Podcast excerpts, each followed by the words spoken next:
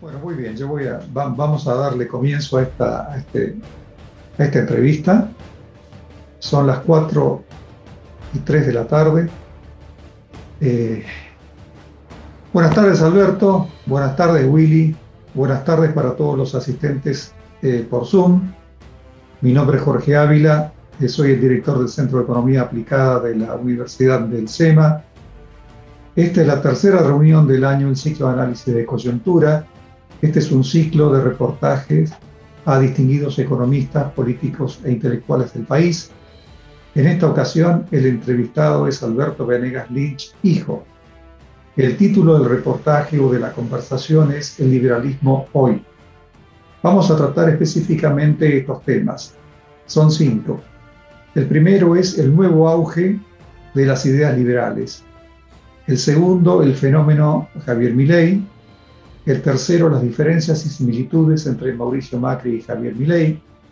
El cuarto es propuestas económicas e institucionales para la Argentina de hoy. El quinto es la historia del liberalismo en la Argentina.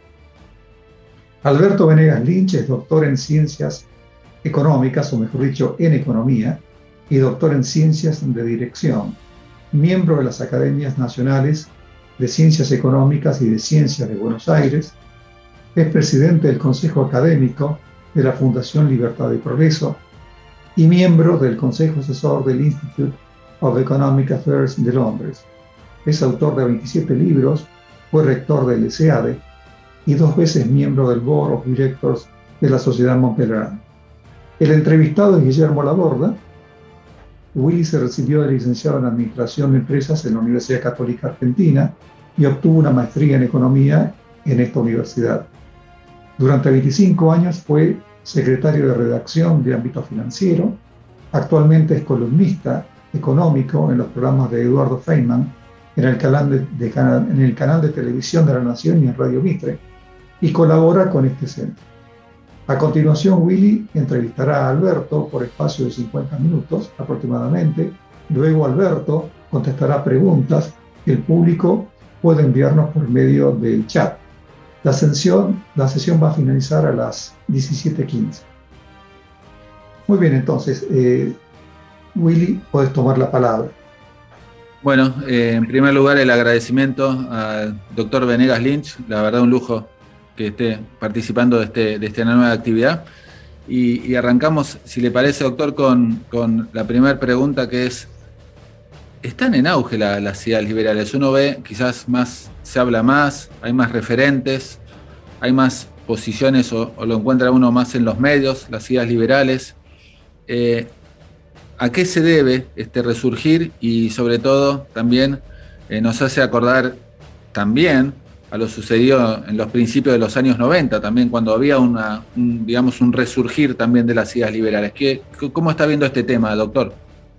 Bueno, en primer lugar quiero agradecer mucho esta invitación y es un gran gusto estar con, eh, con dos amigos.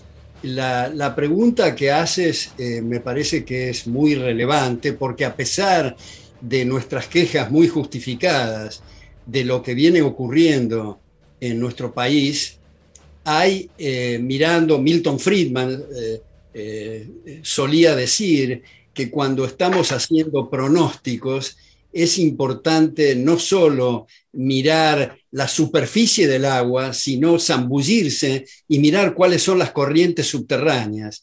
Y en este caso, las corrientes subterráneas, Willy, me parece que son para, para alimentar un grado importante de optimismo.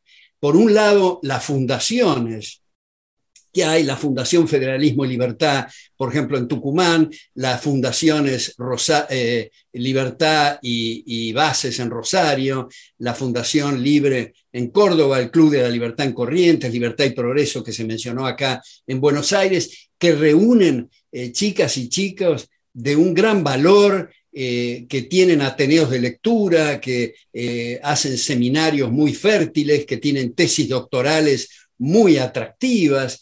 Y también eh, quiero subrayar que antes de que aparezca este zafarrancho viral del, del COVID, tuvimos una que llamamos tenida académica con Javier Milei en la Universidad de Belgrano, eh, en el aula magna eh, había mil personas, pusieron tres aulas paralelas con pantallas y creo, Willy, que lo más importante no es la cantidad de gente joven, que es muy, muy alentador, sino el tipo de preguntas. Esto es, me llamó mucho la atención porque veía que atrás de las preguntas había mucha biblioteca.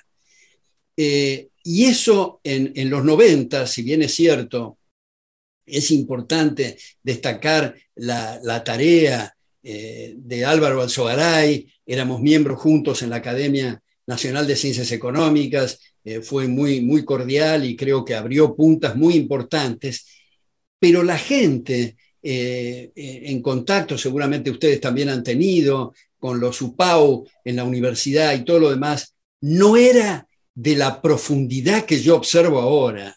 Entonces, eh, creo que para seguir con esto de, Friedman, de mirar eh, las corrientes subterráneas, eh, creo que esto es un renacer de las ideas alberdianas. Y creo, y estoy seguro que ustedes comparten también, y quienes nos están escuchando también comparten, que si se pudo hacer una vez Alberdi y sus colegas de convertir a la Argentina en uno de los países más prósperos del planeta desde el punto de vista moral y material.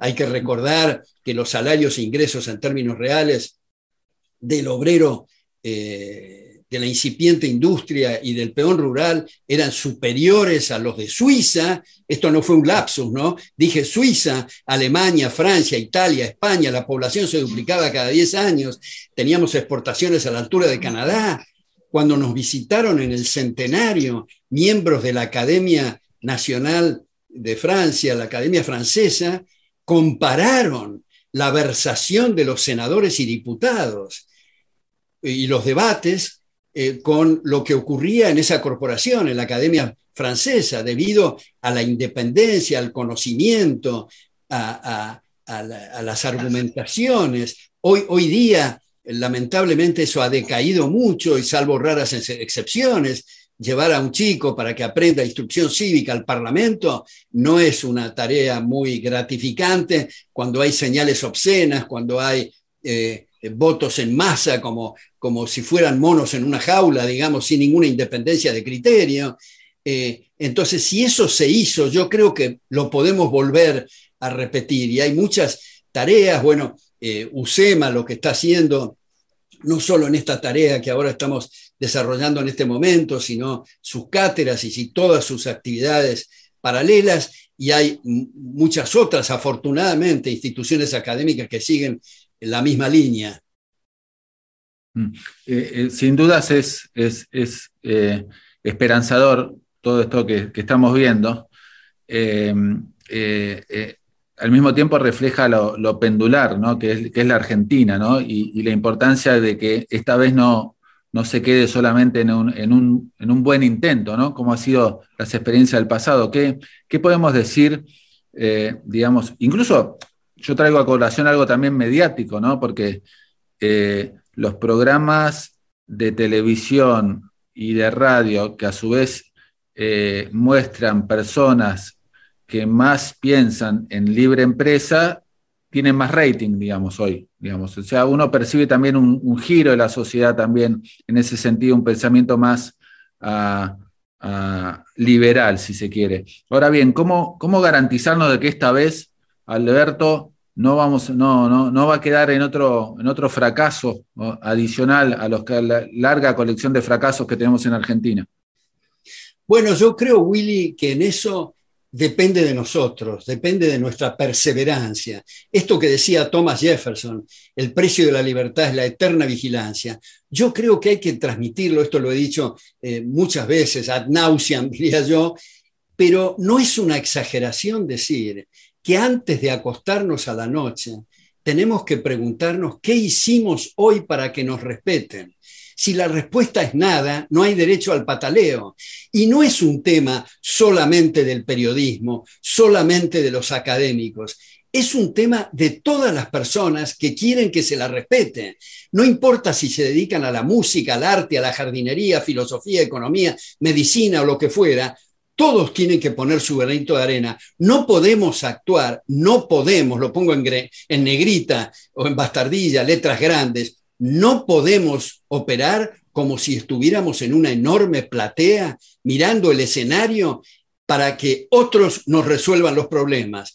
Es cada uno de nosotros. Y lo que vos acabas de señalar, Willy, con mucha precisión y claridad respecto de lo que ocurre en ámbitos periodistas, eh, seguramente te llama la atención que hay algunos periodistas muy destacados hoy que vienen de una tradición de pensamiento muy distinta a la nuestra y sin embargo han hecho una transición muy atractiva.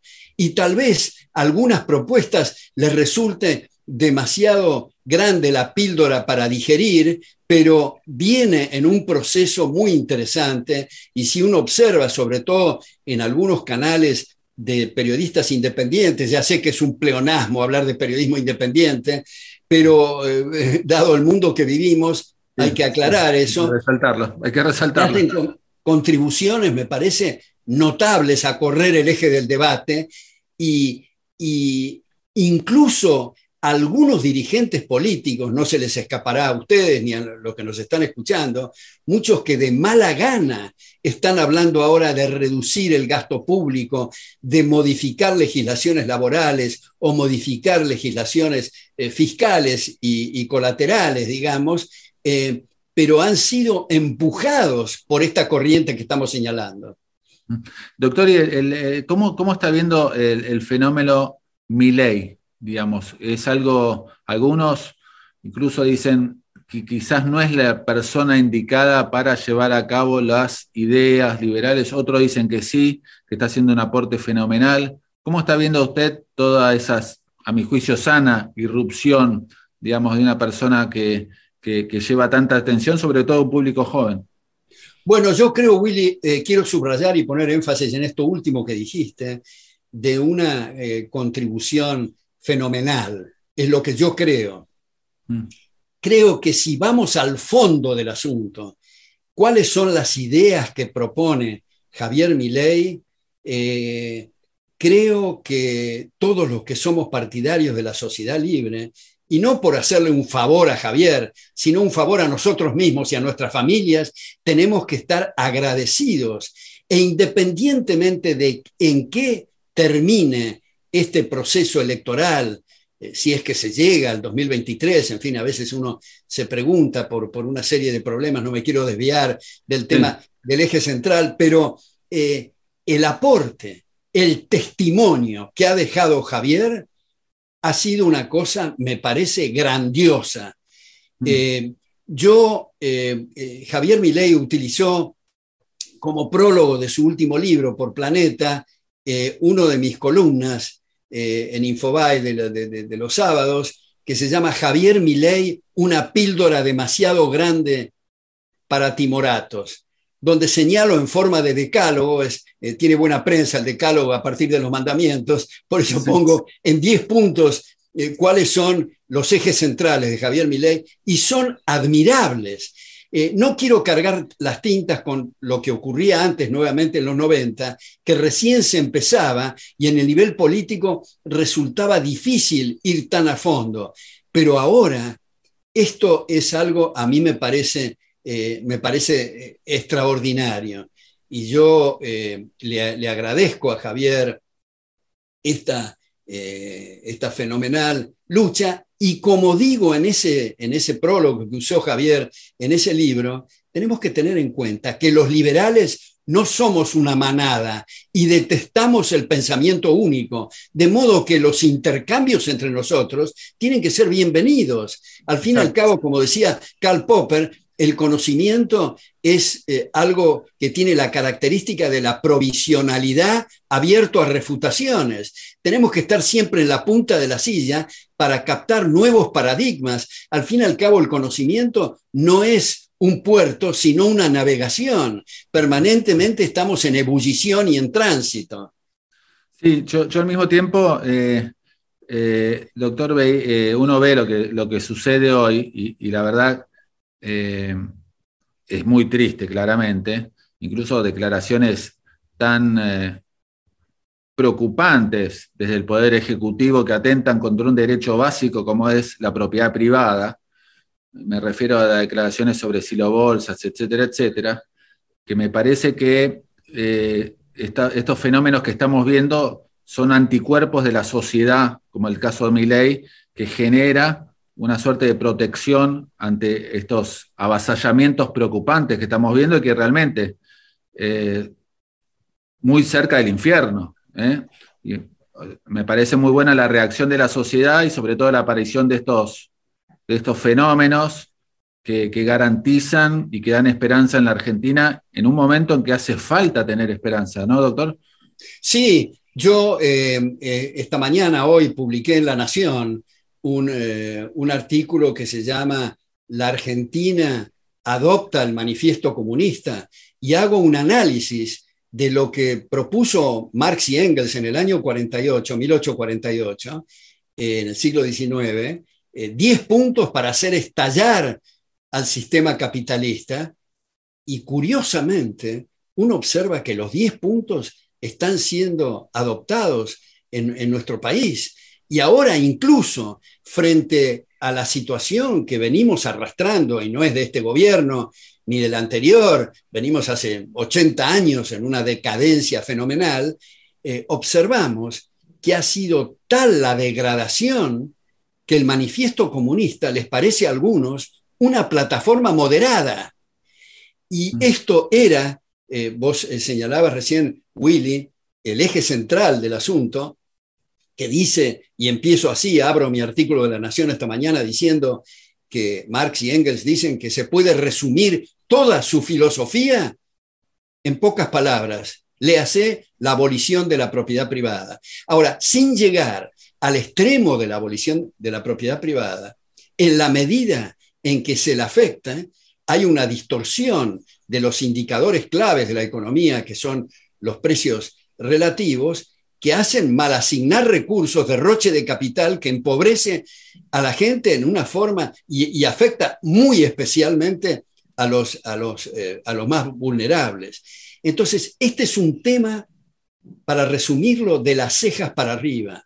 Es un tema de educación, es un tema de lo que ocurre en el aula o de lo que ocurre en las familias con la educación informal, si se quiere. Entonces, a mis amigos chilenos, frente al desbarranque último, yo les decía, mientras haya sistemas mal llamados educativos, que son adoctrinamientos, por más, quiero poner este ejemplo para eventualmente si hay preguntas después, por más que un gobierno pueda abrir las puertas para convertir a todos los ciudadanos en multimillonarios, si sigue el adoctrinamiento, van a salir los jóvenes gritando, blandiendo el librito de Mao, porque el tema es, y, todos los que estamos acostumbrados al mundo de la cátedra y al mundo académico, percibimos que no es un problema de maldad ni de mala fe en las audiencias. Al contrario, los chicos y las chicas son en general muy hospitalarios, muy receptivos, pero si no tienen la oportunidad de escuchar otra campana y repiten lo que se viene diciendo, las barrabasadas de la CEPAL o del socialismo, de los marxismos o los keynesianismos de, hace 50 años, van a salir dirigentes que van a ser en realidad un peligro. Entonces el tema es el tema educativo, que es uno de mis, eh, hay otro trabajo, otro artículo mío en La Nación que se llama La educación estatal eh, la vaca sagrada de nuestro tiempo. No quiero tomar tiempo esta vez, pero este es uno de los debates que nos debemos los liberales sobre el tema educativo y para volver de nuevo a las sugerencias de Milton Friedman, en lugar de financiar la oferta, financiar la demanda a través de vouchers, para que todos los que no tienen los suficientes ingresos, pero tienen la capacidad intelectual para aplicar a las ofertas educativas existentes puedan elegir de todas las eh, eh, sistemas privados. Es en realidad, eh, Willy y Jorge, una cachetada a la inteligencia, la existencia de un Ministerio de Educación y Cultura que impongan estructuras curriculares, porque yo pienso que la educación se caracteriza o se debe caracterizar por tener puertas y ventanas abiertas para que entre mucho oxígeno en un sistema competitivo, porque nadie tiene la precisa, ni siquiera cualquiera de los tres. Fuéramos Ministerio de Educación, cualquier, fuéramos Ministro de Educación, cualquier cosa que haríamos estaría mal, mm. puesto que otra vez el sistema competitivo y de auditorías cruzadas resulta esencial. Mm. Entonces, eh, este es un, tema. El, otro tema es algo que he venido insistiendo desde el año 72 con la primera edición de mi libro Fundamentos de Análisis Económico, que he tenido el privilegio de que tenga el prólogo del Premio Nobel en Economía Hayek y el prefacio del ex secretario del Tesoro de Estados Unidos, William Simon, donde insisto en, el fetiche de la banca central, que cualquier cosa que haga en cualquier dirección la banca central, sea expandiendo, contrayendo, dejando igual la masa monetaria, va a afectar los precios relativos. Y por lo tanto, como decía Hayek otra vez, Hayek decía, hemos tardado 200 años en darnos cuenta del horror y el error de unir la religión con el aparato político. Esperemos que no tardemos otros 200 años en darnos cuenta del error y el horror de ese fetiche que ha dado en llamarse autoridad monetaria. Eh, y después, no sé si me estoy excediendo en este tiempo, vos dirás, eh, Willy, pero, pero, hay otros, otros temas que me parece que debemos de reconsiderar y que resulta prima facie chocante, pero que es importante indagar. Por ejemplo, la existencia de las embajadas. ¿Qué es eso de esos castillos fenomenales en distintas partes del mundo con eh, viáticos eh, automóviles, secretarias, etcétera, eso estaba bien para la época de las carretas. Ahora con Zoom o con conferencias este, a través de, Internet no es necesario tener esos aparatos. Guatemala, por ejemplo, que no tiene relaciones diplomáticas con China, tiene per cápita la mejor el volumen de comercio con, China sin tener embajadas. De manera que eh, tener consulados eventualmente para temas de ese documento absurdo en una sociedad libre llamado pasaporte, que, Salvador de Madariaga y tantos otros han analizado, eh, me parece que eso habría que analizarlo. Eh, mm. hace poco, eh, bueno, no tampoco ahora, pero en una comida, en un lugar donde había la gran ventaja de que además de la cuestión gastronómica se hablaba por turno, cosa que no es lo común en reuniones sociales donde hay tartamudeos, había un gran editor de un diario que ustedes conocen muy bien, eh, un amigo, que, que se estaba quejando amargamente por la distribución de la pauta publicitaria.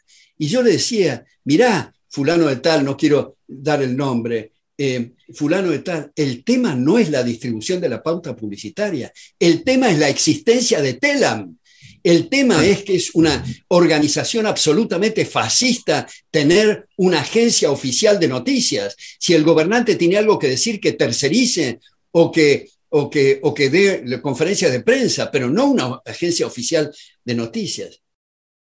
Y así con una serie de cosas, este, Willy Jorge, el reconsiderar el tema de la deuda externa.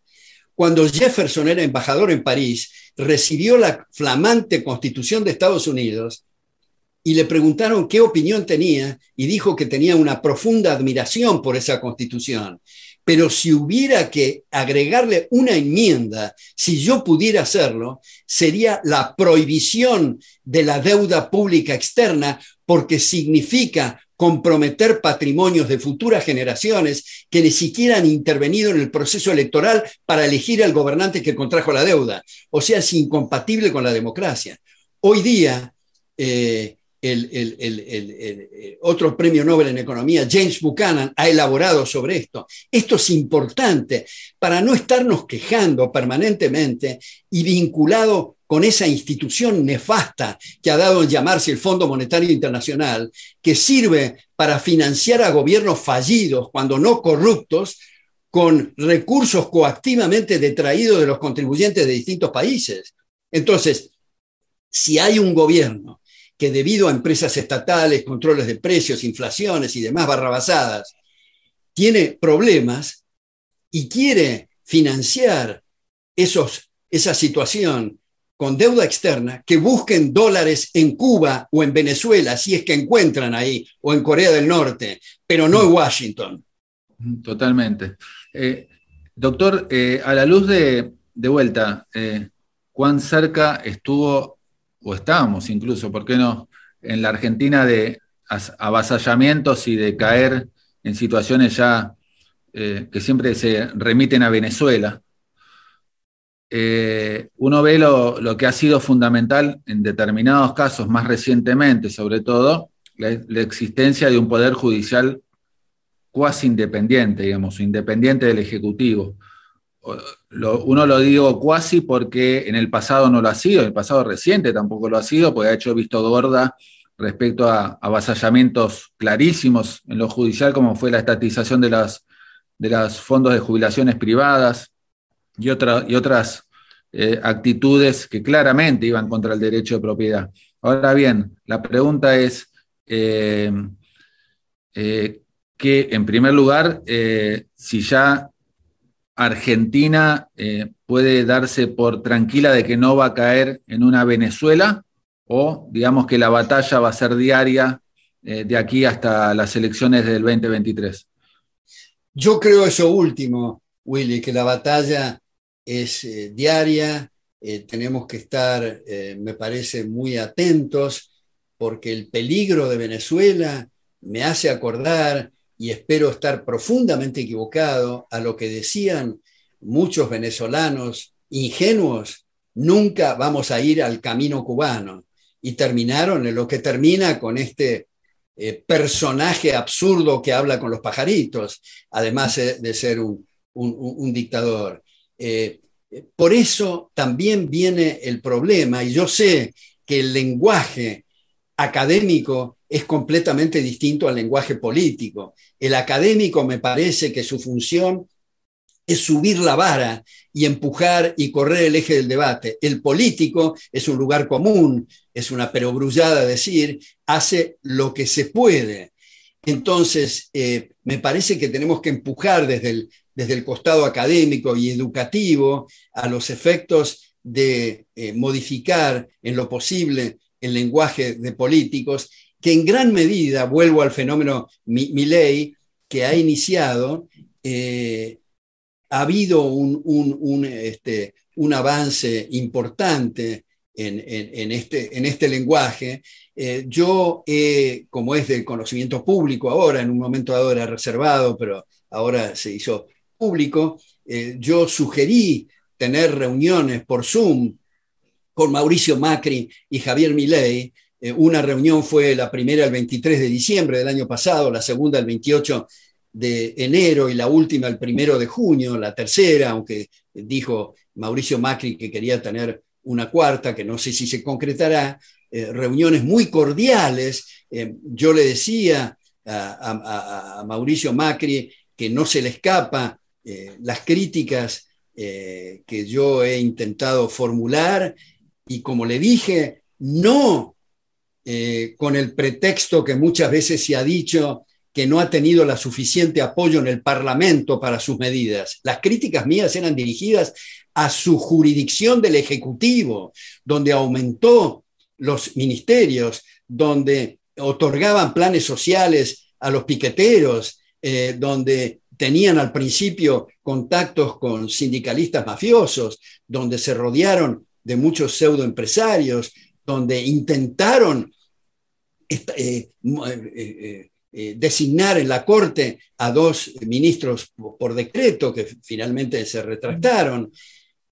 Y, el comienzo, Jorge y Willy, que nos están escuchando, de algo bastante triste a mi juicio, es ese bailecito cuasi pornográfico de Mauricio Macri en la Casa de Gobierno con la banda presidencial, que no es propio de un sistema republicano. Pero agregué, después de mi perorata, en esa oportunidad, la primera vez el primero de diciembre, que me parecía y me sigue pareciendo que no es la oportunidad de indagar en eso, porque creo que Mauricio Macri es una persona honorable, decente, que quiere la división de poderes, que quiere la libertad de prensa, que quiere lo que acabas de mencionar, muy importante, el punto este de la independencia de la justicia, el respeto al contrapoder, que lamentablemente los manotazos y las amenazas que estamos viendo hoy tal vez sean lo más peligroso de lo que ocurre junto con las amenazas a la libertad de prensa.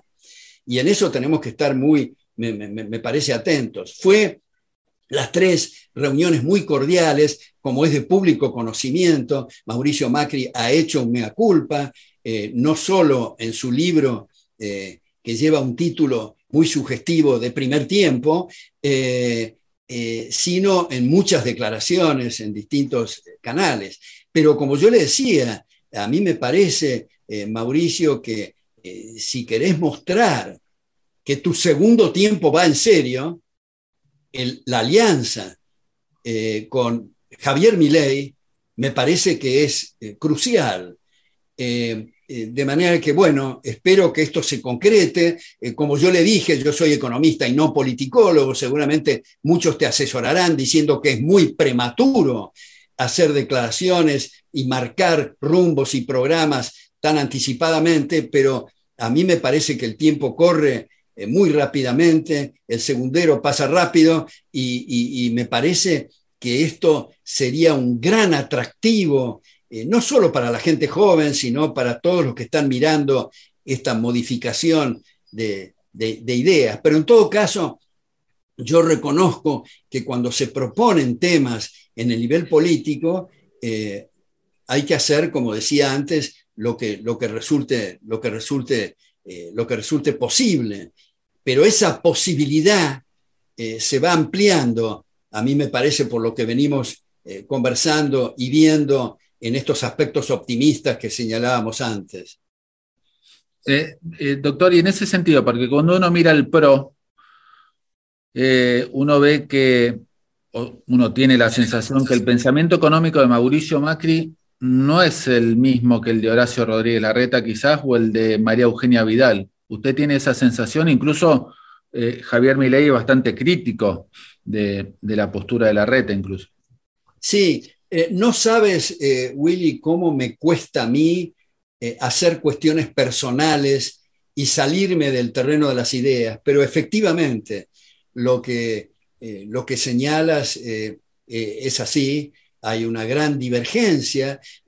yo he hecho muchos esfuerzos espero que con algún resultado, eh, de convencer a algunos radicales del Partido Radical a volver a los orígenes, porque probablemente en la historia argentina no haya habido un liberal más jeffersoniano y consistente que ese doctor en leyes, Leandro Alem, que su frase favorita era, el mejor gobierno es el que menos gobierna con Ezequiel Gallo, cuando yo era rector de SIADE, hicimos una compilación en la revista académica Libertas, donde em, eh, detallamos trabajos de Leandro Alem en materia monetaria, fiscal, de comercio exterior, eh, de marcos institucionales que son realmente admirables. Entonces, a partir del 45, de la llamada Declaración de Avellaneda, hubo una ruptura y un cambio sustancial en el, radicalismo, pero ahora hay jóvenes, incluso algunos ex Franja Morada, que están haciendo esfuerzos, con, establecen ateneos otra vez y reuniones de distintos tipos para revertir eso, y espero que se den cuenta, porque eh, les digo algo que también trascendió, así que no es, no es ninguna, este, ningún misterio, pero yo le decía a Mauricio Macri que uno de los últimos comunicados de Junto por el Cambio, donde lo mencionan a mi ley, por eso lo quiero atar, me pareció un bochorno. Y algunos de los, de los eh, participantes dijeron que habían llegado tarde, que no tuvieron la oportunidad de participar en la redacción y otros pretextos. Pero le dije a él, mira, Mauricio, quiero utilizar lenguaje de barrio y lo quiero repetir aquí, aunque no soy muy adicto a ese tipo de cosas, pero mi impresión es que Gerardo Morales se los montó a todos en, ese, en esa declaración. Entonces, eh, otra vez, aquí no es una cuestión de Pedro, de Juan y de cuestiones eh, personales, sino un tema de ideas. y yo creo que es importante volver a las fuentes y volver a repasar los escritos tan extraordinarios de, de Juan Bautista Alberdi y sus colegas de esa generación llamada del 37.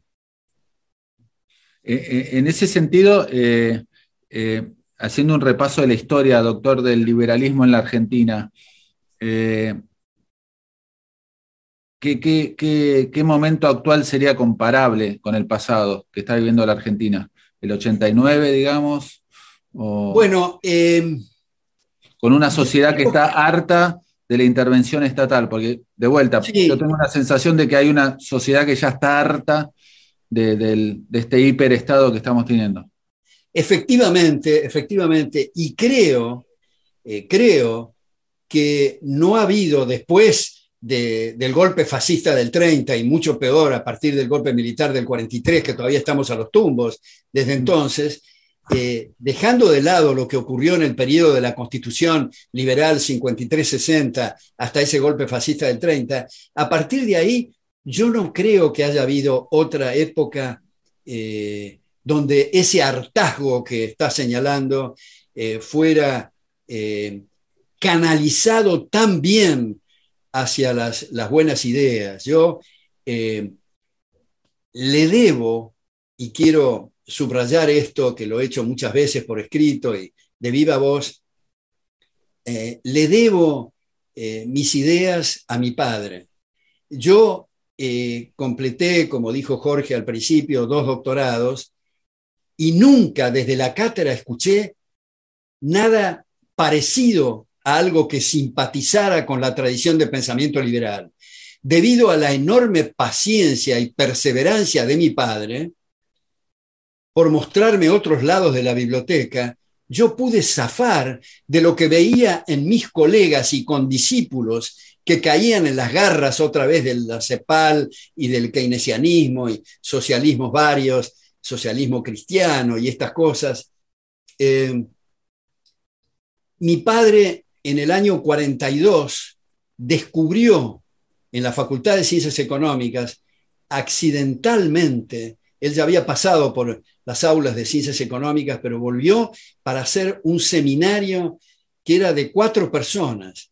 Era eh, Leslie Chapman, que después fue decano de la Facultad de Ciencias Económicas, eh, Carlos Lucetti, que completó su doctorado en Oxford, y Juan José eh, Goyán, hijo, que después cambió de carrera y fue decano en la Facultad de Filosofía y Letras. Él descubrió un libro de Gottfried Haberler, llamado Prosperidad y Depresión, titulado Prosperidad y Depresión, con la edición del Fondo de Cultura Económica de ese mismo año, del 42, aunque el libro así había sido escrito en el 37 por Haberler en, en, la Universidad de Harvard, donde enseñaba, y descubrió la escuela austríaca. Lo descubrió a Hayek y a Mises, eh, después él viajó a Estados Unidos, lo conoció personalmente a Hayek, que en ese momento estaba en Chicago, lo conoció a Mises, que estaba en la Universidad de New York, lo conoció a Leonard Reed, que es el primer think tank del mundo libre eh, en la posguerra, eh, la Foundation for Economic Education en New York. Lo invitó a Mises y curiosamente el receptor, quien lo recibió fue Chapman, que era decano de Ciencias Económicas y Mises dio eh, seis conferencias en el aula magna de, esta, eh, eh, de, la UBA de Ciencias Económicas y hace poco tuve el privilegio que Unión Editorial de Madrid me pidiera un prólogo para esas seis conferencias de Mises, que cuento una anécdota, yo asistí a cinco de las conferencias y en la sexta conferencia decidí sacarle un duplicado de la llave del auto de mi padre para salir con una chica y me perdí la sexta conferencia, cosa que era algo criminal y que me arrepiento hasta el día de hoy. Bueno, pero bueno, a veces, a veces puede pasar, doctor. Doctor, a veces, eh, volviendo al tema de, de, incluso lo veo desde el punto de vista del marketing del liberalismo, ¿no? ¿No piensa que eh, a veces que no haya eh, arraigado el liberalismo en la sociedad argentina es que estuvo asociado a ministros o presidentes que en realidad no llevaron a cabo ideas liberales y que terminaron fracasando. cítese como ejemplo de Martínez de Oz hasta incluso eh, Mauricio Macri. Muy importante esa pregunta, muy importante. Yo creo que a veces utilizando el lenguaje de la importancia de los mercados y, colaterales, eh, el, resultado neto para medir la gestión es cómo evoluciona el gasto público en términos reales, eh, cuáles son las medidas concretas en el terreno laboral, fiscal de comercio exterior. Eh, en el caso que señalas de Martínez Dios, cuando se hablaba de apertura se lo hacía con un sistema arancelario en forma de serrucho, eh, debido a las distintas presiones de los distintos grupos para eh, tener más o menos aranceles, lo cual esos aranceles en forma de serrucho son ideal para destruir la industria local, al mismo tiempo con tipos de cambio falseados, la tablita en ese caso, y muchas otras experiencias que ha habido donde se han pasado monopolios estatales a monopolios privados y es mucho más peligroso el monopolio estatal que el monopolio privado, puesto que los privados tienen incentivos mucho más fuertes para ser más eficientes en la explotación de su prójimo.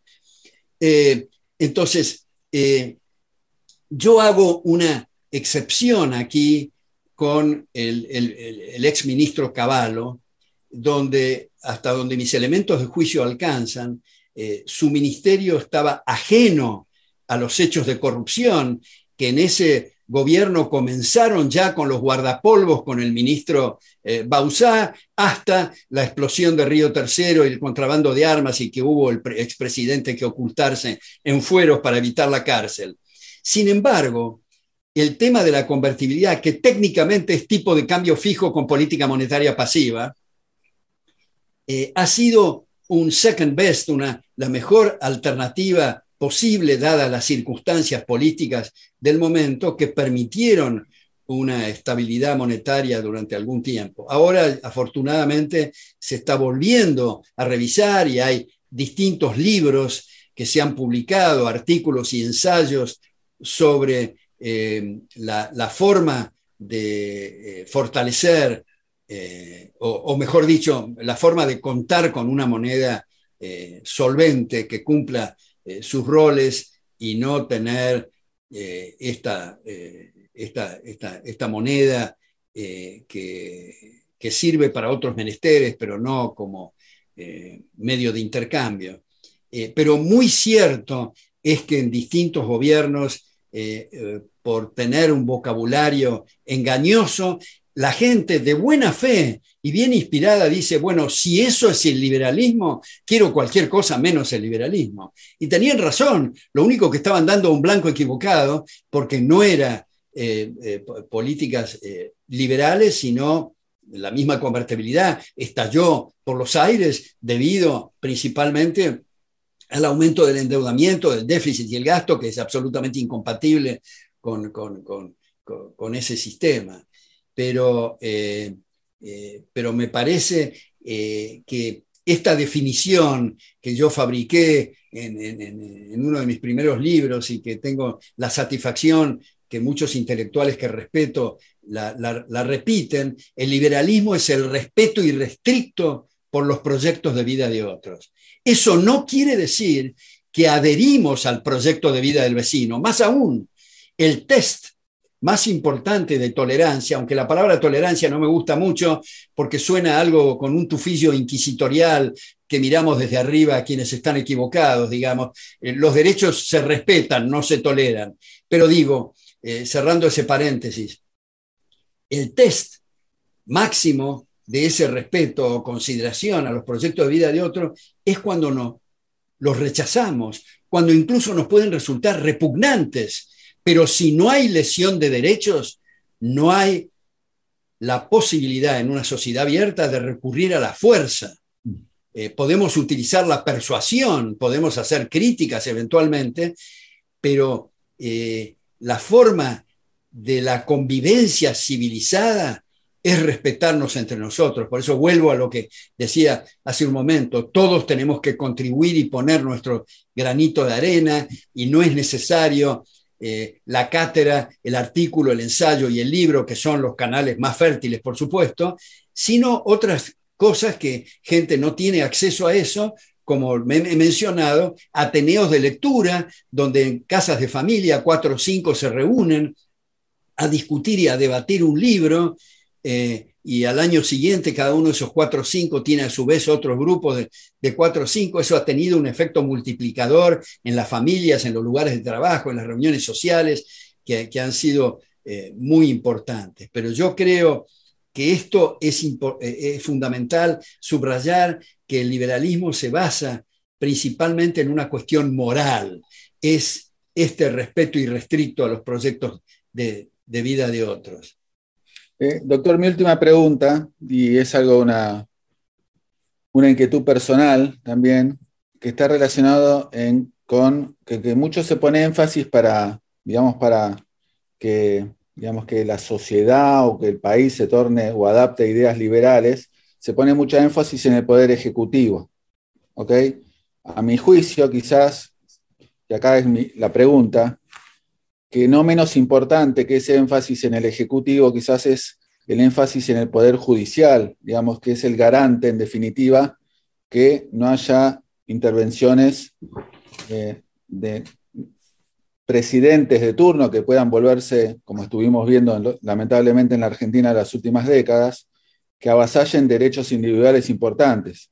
Pero digo, cuando digo, por ejemplo, eh, Poder Judicial importante, que por ejemplo, lo frene, desde ya el tema de la CFJP que le mencioné, hasta la obligación de eh, que un supermercado muestre un precio máximo o, sanciones al que no, venda o amenazas, etcétera, etcétera.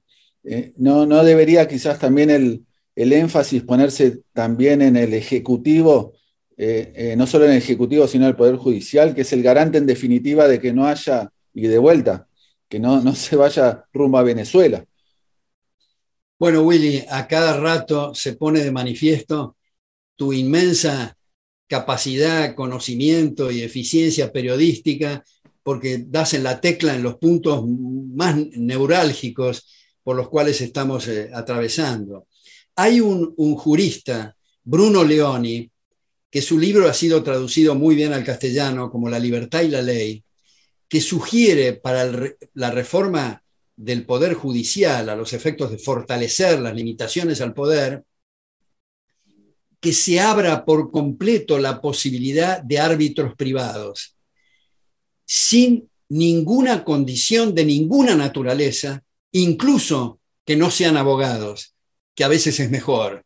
Y no me quiero poner peyorativo con los abogados, solamente digo, y abro aquí un paréntesis, decir que en la mayor parte de las facultades de derecho no egresan abogados que son defensores del derecho, sino estudiantes de leyes que pueden repetir de memoria cuál es la legislación, el párrafo y el inciso, pero no tienen la menor idea cuáles son los mojones o los puntos de referencia extramuros de la ley, de la ley positiva. Bueno, eh, lo que decía Bruno Leoni es que de esa forma en fallos en competencia se va a reforzar la idea original del common law en Inglaterra y de la Roma antigua, digamos, donde los fallos en competencia producían el descubrimiento del derecho y no una cosa de ingeniería social ni de, ni de diseño. Pero comparto plenamente eh, lo, que dices, Willy, del, del, del rol del contrapoder a los efectos de hacer de protección constitucional. En realidad, desde la Carta Magna de 1215 en adelante, la idea de la constitución era poner límites al poder. Ahora, las reformas constitucionales modernas son cheques en blanco para, para los otros poderes. Eh, yo pongo ahora otra vez una cosa media grosera, pero ilustra muy bien lo que ocurrió en la Asamblea Constituyente en la época de, Rafael Correa en Ecuador, donde en, en, esa Asamblea Constituyente se sugirió seriamente agregar en la Constitución el derecho al orgasmo de la mujer, cosa que parece de Woody Allen. Digamos, en la Constitución de Brasil, no la actual ni la anterior, sino la inmediatamente anterior, había un inciso que establecía cuál debería de ser la tasa de interés en términos reales. Esto es no entender nada de nada de lo que significa la Constitución. Entonces, cuando se habla ahora de derecho, es importante comprender que la contrapartida del derecho es una obligación. Si yo les cuento a ustedes que yo gano mil en el mercado, hay la obligación universal de respetarme los mil. Pero si yo digo que ganando mil me tienen que entregar dos mil y el gobierno accede a semejante derecho, entre comillas, quiere decir que ha permitido el manotazo al fruto del trabajo ajeno. Y ese es un pseudo derecho. Vivimos en la época de los pseudo derechos.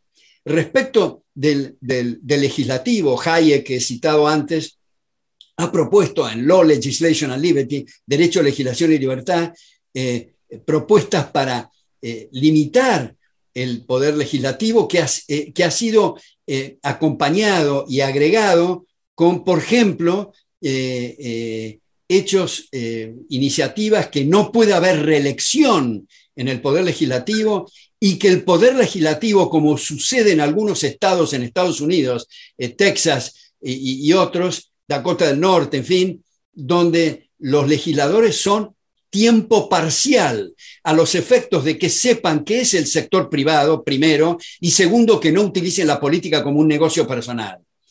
Y respecto del, del Ejecutivo, yo creo que es importante ir al tema del federalismo. El federalismo no como se lo ha entendido a la Argentina, que es en realidad unitarismo, desde el virreinato era una cosa unitaria, después en, la Asamblea del año 13 y, el 9 de julio se habló de las provincias unidas del Río de la Plata, pero la constitución del 19 y el 26 eran unitarios, toda la época rosista, unitarismo, recién hubo un paréntesis con la constitución del 53 y volvimos a las andadas a partir del 30, como dije. Y es esto. Tomar, ya que Alberti tomaba como ejemplo Estados Unidos, en Estados Unidos, en dos sesiones de la Asamblea Constituyente, se discutió la posibilidad de no tener un gobierno central, que luego se dejó de lado porque era una confederación eso y no una federación. Pero en todo caso, que sean las provincias las que coparticipen al gobierno federal y no al revés. No utilizar el látigo y la billetera para domesticar a, gobernadores de provincias. Ahora, como nos ha enseñado Ronald Coase, eh, eh, Douglas North y, Ronald, y Harold Dempsey, el tema central son los incentivos. Entonces, pongamos el caso de un gobernador provincial con tendencias feudales. Si hay esta competencia entre provincias, van a intentar dos cosas. Primero, que los ciudadanos no se le fuguen a otra provincia. Y dos, tener una situación fiscal de tal característica que atraiga inversiones. Entonces, coparticipar al gobierno federal para relaciones exteriores, defensa y para eh, la justicia nacional, pero no al revés. Eso tenemos que, nos debemos ese debate, los liberales, de lo que realmente significa el, el federalismo. Y eventualmente con una, para volver al tema de la deuda, una legislación nacional que ponga límites a la deuda de, que pueden eh, eh, tomar las distintas eh, provincias. Pero ese cuadro de situación, ahora, en cualquier lugar que estamos en la Argentina, estamos mm. perseguidos por el leviatán, aplastados por el leviatán, diría. Entonces, abrir esas posibilidades y darnos cuenta, sobre todo, cuando se dice, bueno, tal provincia es inviable porque no tiene recursos naturales. Pero ¿por qué no miramos, por ejemplo, a África, que tiene los recursos naturales más extraordinarios del planeta y en la mayor parte de los casos hay unas pobrezas y unas miserias espantosas? ¿Por qué no miramos Japón, que es un cascote y el 20% es habitable? Entonces el tema es otra vez de la ceja para arriba, no lo que tenemos en el subsuelo, que lo, malgastamos. A lo mejor uno de los problemas que ha tenido la Argentina ha sido los recursos naturales, porque nos creímos ricos y no nos damos cuenta que son marcos institucionales civilizados, donde, como decías, Willy, antes, el respeto a los derechos de propiedad es, es eh, fundamental. Ahí Ludwig von Mises, como se sabe, ha mostrado que eso que sugiere Marx de abolir la propiedad, y otra vez digo, sin necesidad de llegar a la abolición, en la medida que se estropee o se lesiona el derecho de propiedad, no tenemos precios, porque los precios significan, están reflejando transacciones de derecho de propiedad.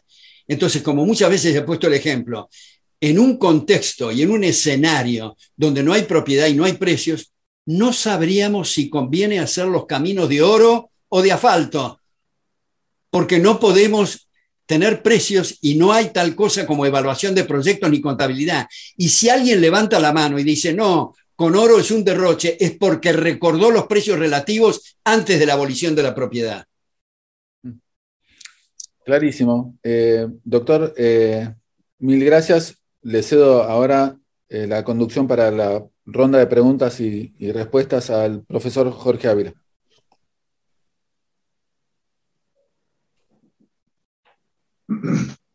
Bueno, muy bien, acá tenemos unas cuantas preguntas. Voy a empezar por la última.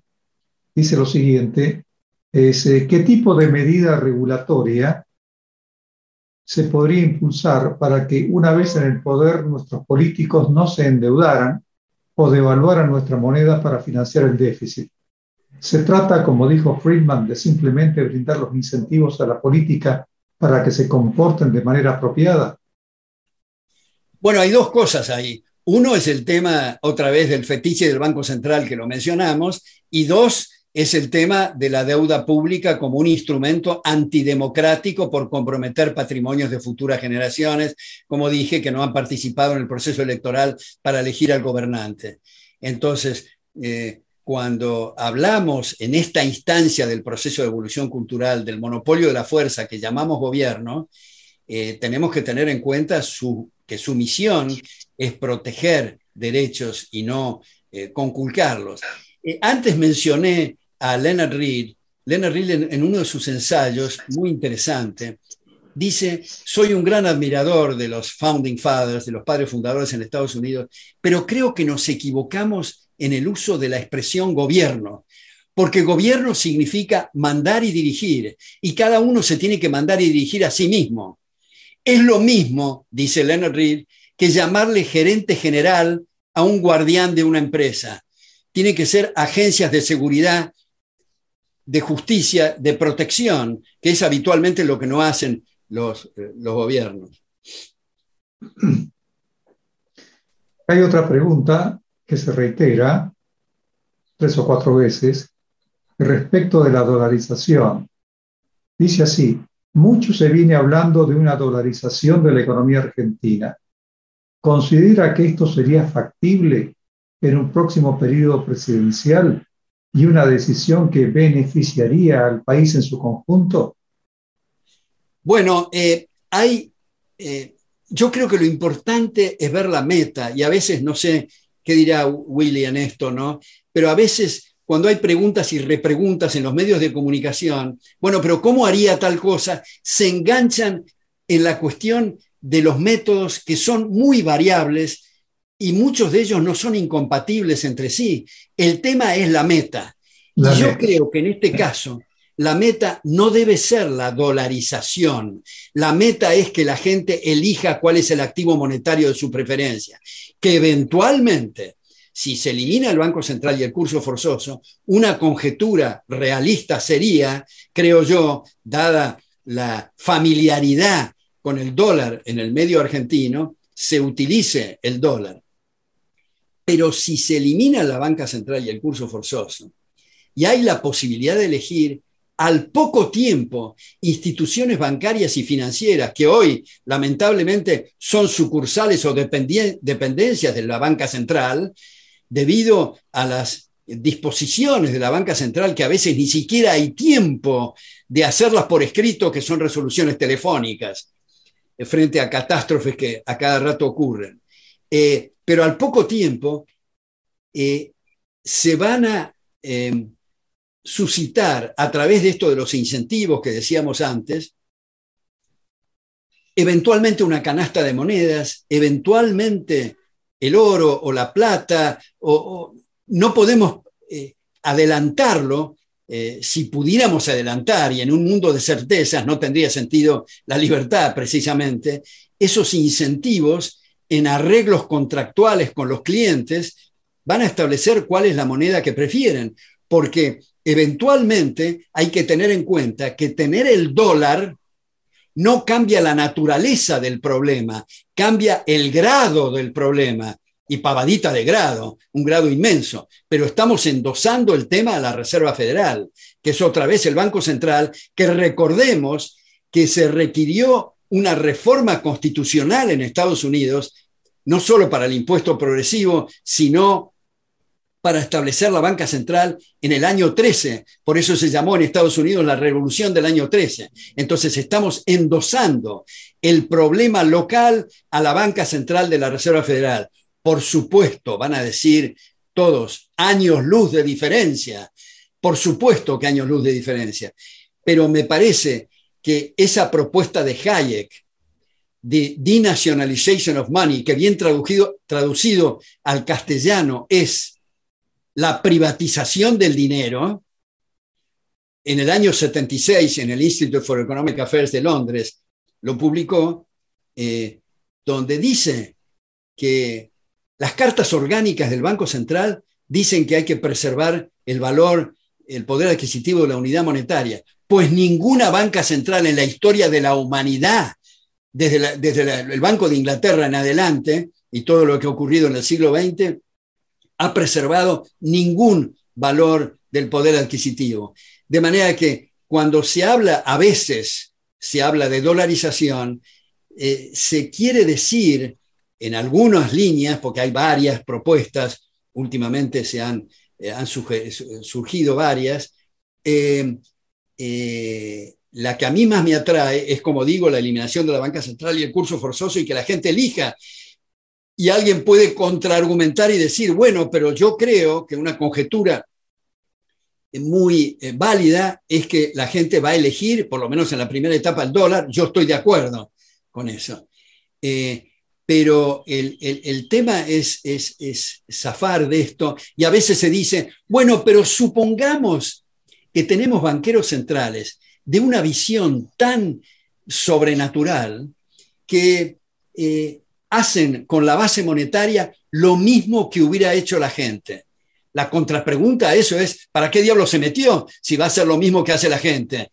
Con el ahorro de honorarios, eh, de sus honorarios. Pero el tema es que para saber lo que quiere la gente hay que dejarla actuar. Y nos parece, tal vez como les parecía a la Unión Soviética, cuando alguien sugirió, sugirió tener, no sé, raquetas de tenis privadas o zapatos privados. ¿Cómo zapatos privados? Si siempre lo ha hecho el Estado. Bueno, tenemos que tratar de sacar las telarañas mentales y el espíritu conservador para eh, eh, este, bloquear esto y no estar con el argumento ad populum, si todos lo hacen está bien, si nadie lo hace está mal. Con ese argumento no hubiéramos pasado de nuestros ancestros, ya que todos venimos de las cavernas, cuando no del mono, digamos, no hubiéramos pasado del taparrabos y el garrote, porque el primero que descubrió el arco y la flecha era una cosa nueva y no existía antes. Entonces, el tema es argumentar y darnos cuenta que eso que es tan importante, que hemos salido del trueque y hemos eh, utilizado el cambio indirecto para poder hacer cálculo económico, evaluación de proyectos y contabilidad en, precios, eh, tenemos que, me parece, eh, considerar eso a los efectos de esta, de, esta reforma y no estar con la cosa multicausal y, con, cosas misteriosas y decir la guerra que, afecta a la inflación, eh, cuando en realidad hago una pequeña nota a pie de página acá, decir es lo mismo que un tsunami o que, o que un terremoto. Va a haber menos cantidad de bienes, igual cantidad de moneda, por lo tanto los precios van a subir, el poder adquisitivo eh, eh, va a bajar de, de, la, moneda, lo cual no quiere decir que sea inflacionario. La inflación es un fenómeno exógeno, una decisión política de emitir, contraer o dejar igual la masa monetaria. Si la gente decide en la época del patrón oro, por ejemplo, subir el valor de la unidad monetaria, está transmitiendo a los que van a extraer el metal aurífero que es más económico hacerlo y por lo tanto hay una expansión en la base monetaria endógena del mercado, querida por el mercado, y no decisiones políticas que implican la distorsión de precios relativos. En este caso, también escuchaba, y seguramente eh, Willy, bueno, Jorge también, han escuchado tanto en los medios de comunicación cuando dicen eh, el efecto de la inflación es el aumento general de precios. Si fuera general de precios y el salario es un precio, no habría problema. Es decir, no importa que sea 50% semanal la inflación, llevaríamos el dinero en carretillas, habría que cambiar las máquinas, máquinas de calcular y los libros de contabilidad, pero no habría ese desajuste entre ingresos y precios como consecuencia de esa distorsión en los precios relativos. De manera que, eh, bueno, como digo, eh, hay muchas propuestas ahora, afortunadamente, libros escritos sobre el tema de las reformas monetarias, que es también algo para ser optimistas, porque prácticamente todos están en, la buena dirección de hacer un, cambio fundamental en, en el sistema que tenemos. Alberto, nos quedan seis minutos y tengo al menos tres preguntas interesantes, al menos. Si sobrase algún minuto, podría hacerte alguna más. La primera que se me ocurre interesante es, ¿qué opinas del sistema de elección por circunscripciones uninominales? Luego, otra interesante es, el aporte de mi ley es interesante, dice una persona, pero ¿qué nos dice usted de sus declaraciones sobre venta de órganos y sobre venta de menores. Y la, última, te piden tu opinión respecto de las propuestas de expert. ¿Respecto a las propuestas de qué, perdón? Expert, José Luis Expert. Bueno, yo creo que para empezar por lo último, el caso de Expert es otra manifestación digamos, de la línea liberal que estábamos, eh, que estábamos hablando, pero eh, quisiera ir a esta segunda pregunta. Yo publiqué eh, uno de mis artículos últimos que se llama La monstruosidad de la venta de humanos, donde muestro que es una metáfora el decir que cuando los padres dicen porque mis hijos tal cosa, el mis hijos no quiere decir que sean dueños de los hijos, son administradores circunstanciales para el cuidado de los hijos, primero. Y segundo, esos mismos hijos, titulares del derecho de propiedad, no pueden hacer un contrato de esclavitud porque es tan nulo como si fuera un contrato para cometer un homicidio. Es decir, sería una contradicción en los términos decir que eh, pueden usar la libertad para anular su libertad.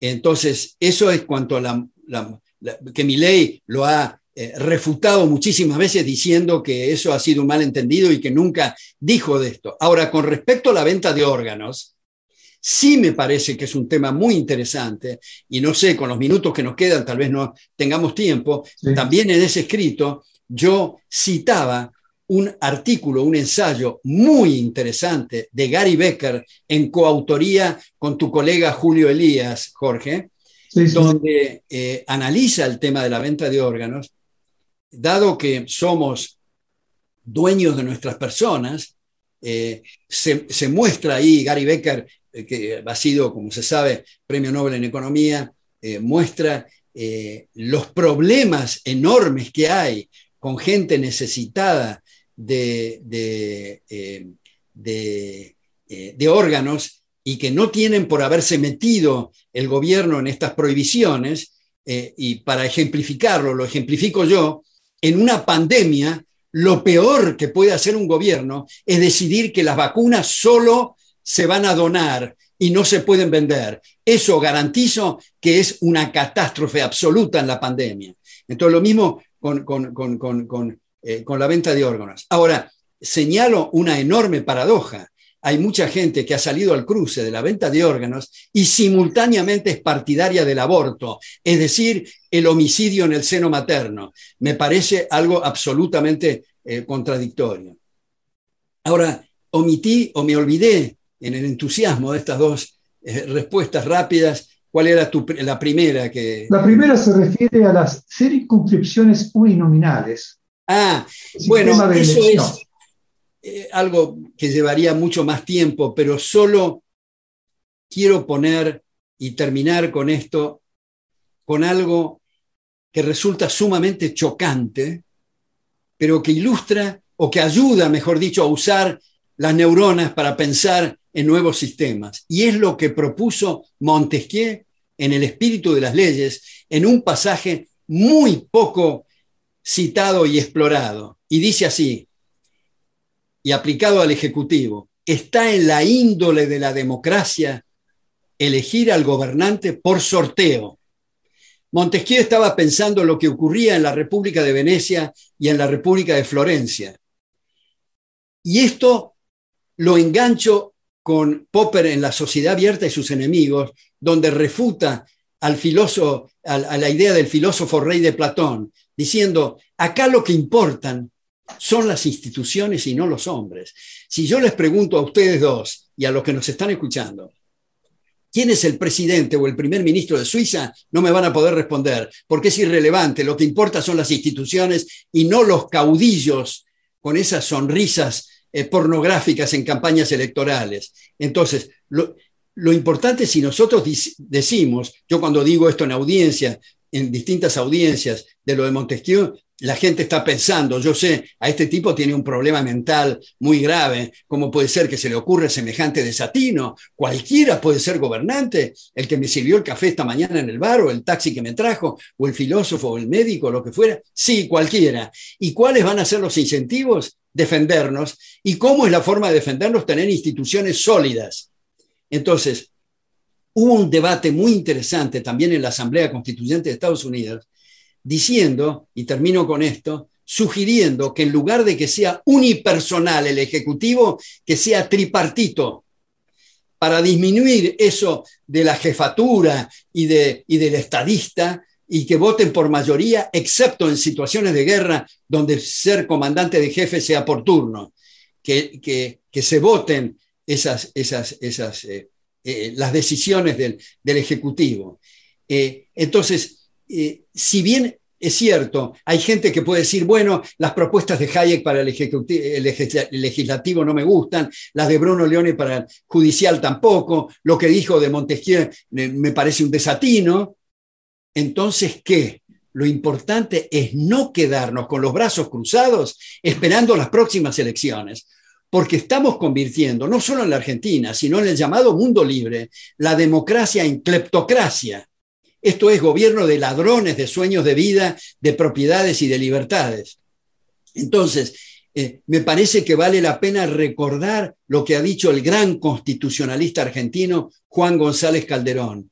Los demócratas de los números ni siquiera de números entienden porque parten de dos ecuaciones falsas, que son 50% más 1 igual a 100 50% menos 1 igual a 0. Las dos ecuaciones son falsas. Hemos sustituido la parte medular de la democracia, como explica Giovanni Sartori, que es el respeto a los derechos de las personas, por el simple recuento de votos. Y si eso fuera así, deberíamos decir que Hitler era un demócrata, porque ganó con la primera minoría. El tema no es el recuento de votos, sino la parte medular del respeto.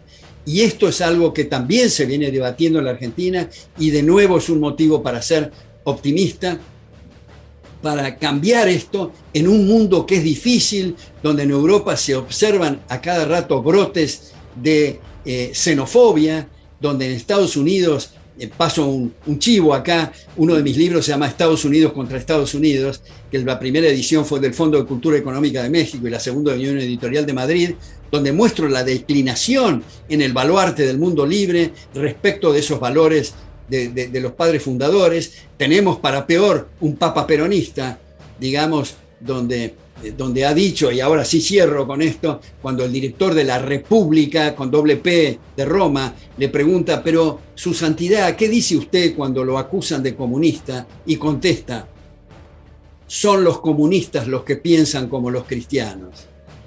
Entonces, eh, estamos en una situación sumamente difícil, pero tenemos todo ese costado, ese activo, ese lado que estábamos comentando con ustedes para ser muy optimista en el caso argentino. Les agradezco muchísimo el tiempo y la invitación. Ha sido un gran gusto estar con, dos amigos nuevamente y con todas las personas que nos han escuchado.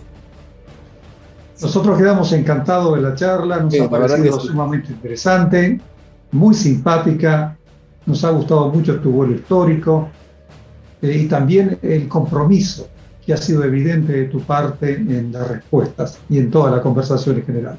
Así que estamos muy agradecidos, te saludamos, te mandamos un abrazo, te agradecemos la, invitación y, y, así nos despedimos de todos los asistentes a esta reunión por Zoom. Gracias. Bueno, muchas gracias y me quiero despedir salvando las distancias como hacía Borges cuando se despedía de sus audiencias y decía, me despido de cada uno. Y no digo todos porque todos es una abstracción y cada uno es una realidad. Qué bien, gracias. Es una buena corrección. Muchas gracias. Gracias. Hasta luego. Un gusto. Hasta luego. Un gusto enorme.